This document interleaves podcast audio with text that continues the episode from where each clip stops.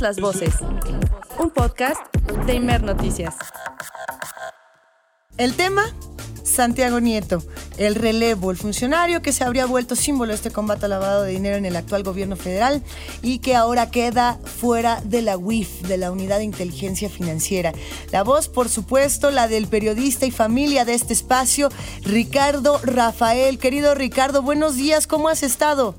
¿Qué me da muchísimo gusto saludarte, saludar a la audiencia esta mañana que ya comienzan a ser frías, ¿verdad? Para despedir el año. ¿Qué te digo? ¿Qué te digo, Ricardo? Que me, gustaría que estuvieras por acá con un cafecito para que pudiéramos entrar en calor juntos y conversar estos temas, porque eh, es bárbaro. A ver, ¿cuál desde tu punto de vista es el peso de este relevo de, de Santiago Nieto en la UIF?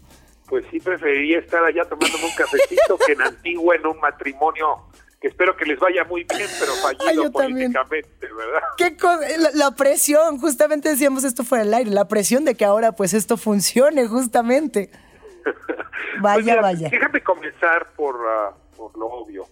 Eh, hace, recordarás que al principio de esta administración, César Yáñez, que era el uh, quizá hombre más cercano a Andrés Manuel López Obrador en temas de comunicación, mucho antes que Jesús Ramírez ocupara ese puesto. César Yáñez fue el encargado de comunicación cuando López Obrador fue jefe de gobierno, luego fue candidato a 2006 y ahí estaba junto a él. Eh, lo mismo en 2012, y estaba llamado a ocupar un papel muy destacado hasta que se le ocurrió la peregrina idea de tener una boda fastuosa en Puebla. Dicen que la pagó por entero su, su novia, su esposa en ese momento, y recordarás que el presidente López Obrador asistió a esa boda, una boda que, pues sí, resumaba ostentación. Eh, aquello cayó tan mal, tan mal, que César Yáñez no volvió a aparecer en escena, ¿no? O sea, toda la lealtad y todo el trabajo político juntos desapareció. Creo que este era, eh, digamos, déjame plantearlo así, esta era la cartilla moral que debió haber leído, no, no la de Alfonso Reyes, sino esta. Cualquier funcionario que aceptase trabajar para esta administración. Te voy a poner un segundo ejemplo. Sí. Julio Shed Ibarra, también en un noviazgo largo, muy estrecho, muy próximo y con muchas ganas también de tener una boda, pues como todo el mundo las tiene, ¿no? Una donde uno celebre el amor, el compromiso, el futuro. Tomó la decisión, mientras fue consejero jurídico de la presidencia, de no casarse, ¿no? O por lo menos no hacerlo en una boda donde tuviese la obligación de invitar a quién sabe quién y que le costara tanto que acabara haciendo una cosa, eh, digamos, uh, eh, ostentosa y en efecto agraviante para el estilo republicano López Obrador. Es decir, el primero Yáñez se equivoca, el segundo Scherer atina y creo que ambas cosas las sabían muy bien Santiago Neto y Carla Humphrey, muy bien. Y aún así, pues decidieron celebrar una boda en Antigua, yo diría con mucha ostentación, donde asistieron pues muchos personajes de la cuarta transformación, ¿no? O sea, desde la ministra Yasmín Esquivel, ¿no? Con su millonario marido Rolbó, desde luego también ahí estuvo eh, la fiscal anticorrupción, Luz Mijangos, ¿no? Y su marido, en fin, personajes de la izquierda, de derecha, de todos los partidos. Y acabó siendo un acto político muy sonado. Sí tengo la impresión de que no es el estilo recomendable para alguien que es el policía antilavado de dinero en México cuando el tema corrupción es central y además es el tema central del discurso del presidente hoy en la ONU, o sea, de ese tamaño estoral, pues. Entonces sí creo que fue una decisión adecuada, esto no demerita las calidades morales, la honestidad, déjame decirlo, el talento técnico, el valor que tiene Santiago Nieto, ni tampoco las calidades morales, éticas eh, y políticas de Carla Humphrey, pero sí un desatino, una mala decisión, les ganaron las ganas y acabaron pagando eh, un costo alto. A ver, pero yo te preguntaría, eh, Ricardo, ¿qué tan fuerte va a ser este revés, tanto para Santiago Nieto como para Carla Humphrey, inclusive para la propia lucha contra la corrupción en el país?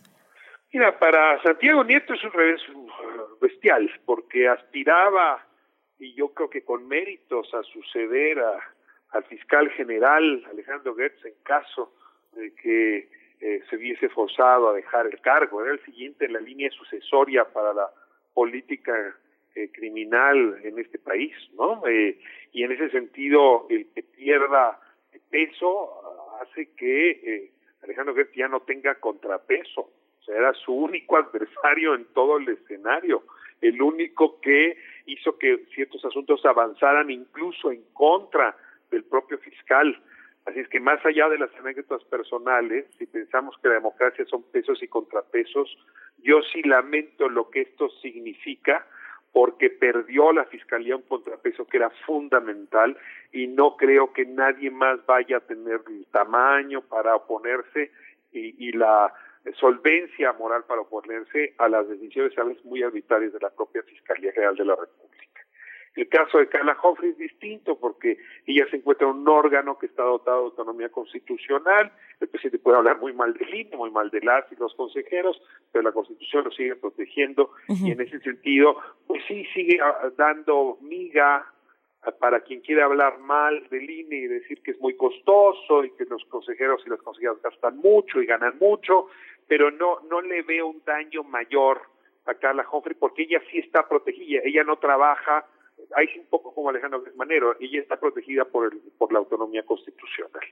Ahora, la, la pregunta pues más interesante, supongo, esa sería si Pablo Gómez va a poder sustituir eh, eh, en ese asiento, ¿no? a Santiago Nieto.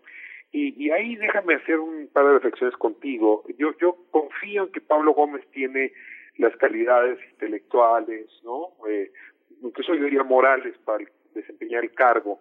eh, a mí me tocó muy de cerca verlo trabajar, por ejemplo, justamente como representante del PRD en, uh, en la herradura del IFE, entonces, del INE después, y, y no que no te quepa duda, tiene unas habilidades extraordinarias para interpretar la ley. Él es economista, pero se ha vuelto un abogado increíble a la hora de interpretar la ley y, uh, y para investigar casos complicados. Su, su aporte al caso de Nextgate, por ejemplo, o, a, o para sancionar a los amigos de Fox, recordarás, fue, fue muy relevante. Sí, Entonces, en ese sentido, no tengo duda de que Pablo Gómez tiene la calidad intelectual y moral para hacer el trabajo.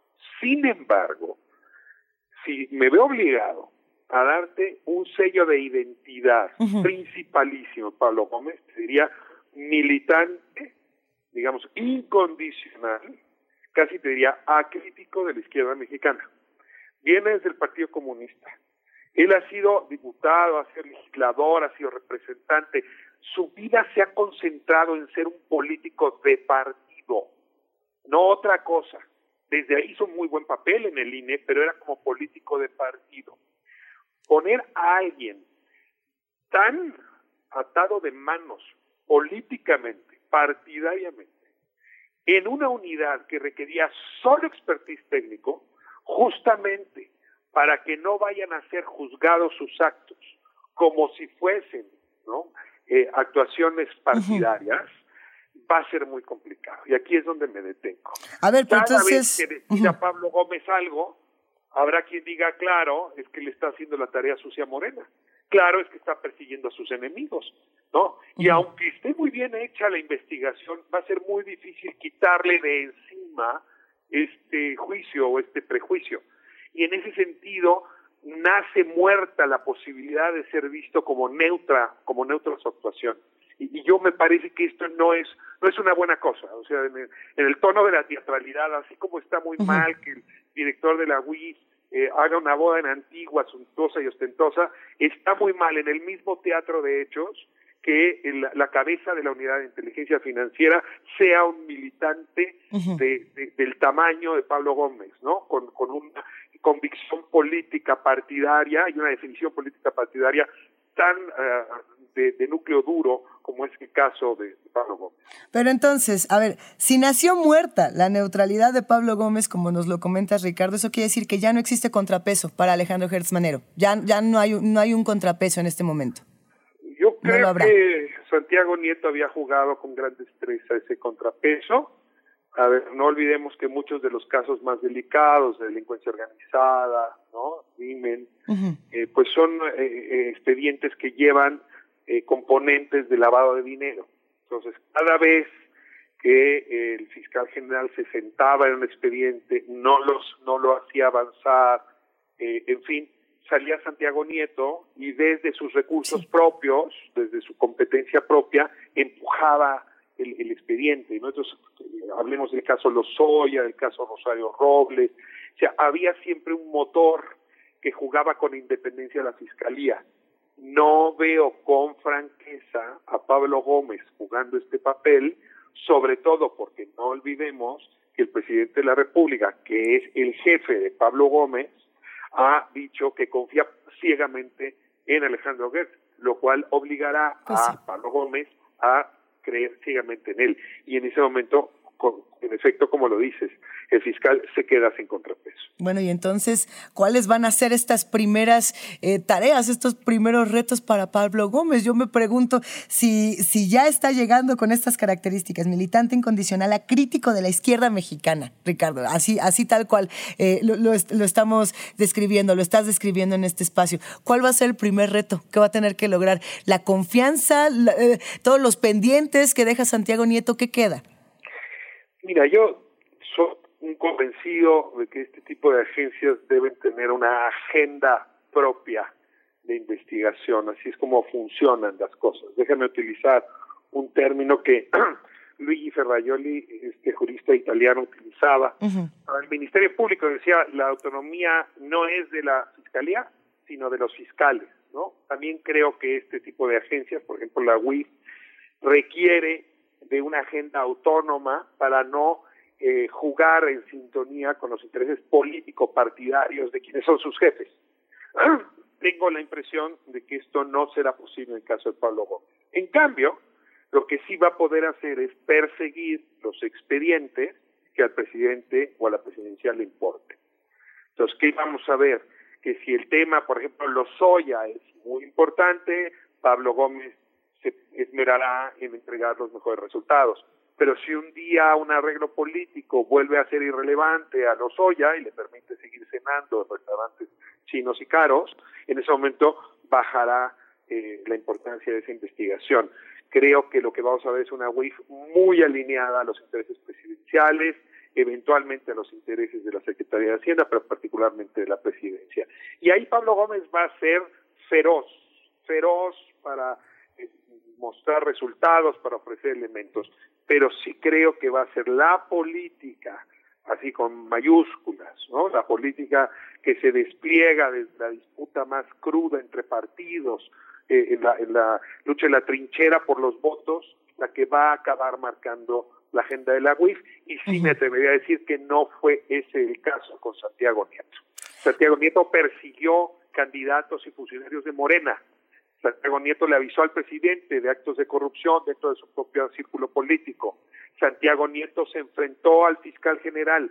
Es decir, Santiago Nieto tenía un margen de autonomía que con su salida, con su boda, hizo que se perdiera. Y lo, lamento lo lamento mucho.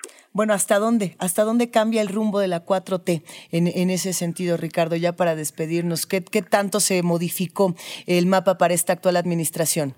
Qué buena pregunta. Mira, yo creo que la 4T comenzó siendo una coalición gobernante muy amplia, que tenía personajes eh, pues muy próximos a la visión del presidente, muy, muy próximos a su visión atómica, ¿no? de núcleo atómico, de lo que tenía que ser, pero había aliados que habían acompañado al presidente porque creían en él y también porque asumían que eran parte del movimiento. Entonces yo te puedo decir, Porfirio Muñoz Ledo, ¿no? por ejemplo, ese es alguien que estaba con un segundo tercer círculo que acompañó a la 4T. Pero yo te podría decir del otro lado, eh, eh, podría decir, por ejemplo, Romo, Alfonso Romo, ¿no? O el propio Julio Scherer. Fueron personajes que empujaron la cuarta transformación desde una visión amplia, en fin. ¿Qué es lo que voy viendo hacia la segunda parte de este de esta administración? Que eh, esos círculos uh, más amplios de la 4T van desapareciendo, y lo que nos vamos encontrando es con el núcleo duro, de la militancia más dura, ¿no? Y ahí es donde Pablo Gómez cabe perfectamente y no, no cabe Santiago Nieto, ¿no? Creo que Santiago Nieto hacía rato que empezaba a sobrar en esa lógica. Es decir, Santiago Nieto está en ese núcleo de invitados, junto con Scherer, junto con Romo, ¿no? Este, junto con Muñoz Ledo, que se aproximaron después, que no eran los más próximos a Palacio Nacional lo que veo es un endurecimiento de, la identidad de la 4T de cara a la revocación de mandato y desde luego de cara al 2024. Y creo que el presidente ha tomado este rumbo Y muchas de estas personas, en lugar de pelearse con el presidente, han tomado la decisión de retirarse porque saben que su momento de oportunidad ya ocurrió. Santiago Nieto venía haciendo críticas muy serias, ¿no? Dentro de la 4T y, a algunos personajes de la 4T y me temo que en realidad venía ya hace rato fraguándose su despido, pero pues él mismo, eh, pues con esta boda eh, tomó decisiones que lo adelantaron. Yo hasta me pregunto si no decidió casarse en Antigua porque sabía que ya su cargo empezaba a ser antiguo para la cuarta transformación. Todas las voces. Un podcast de Imer Noticias.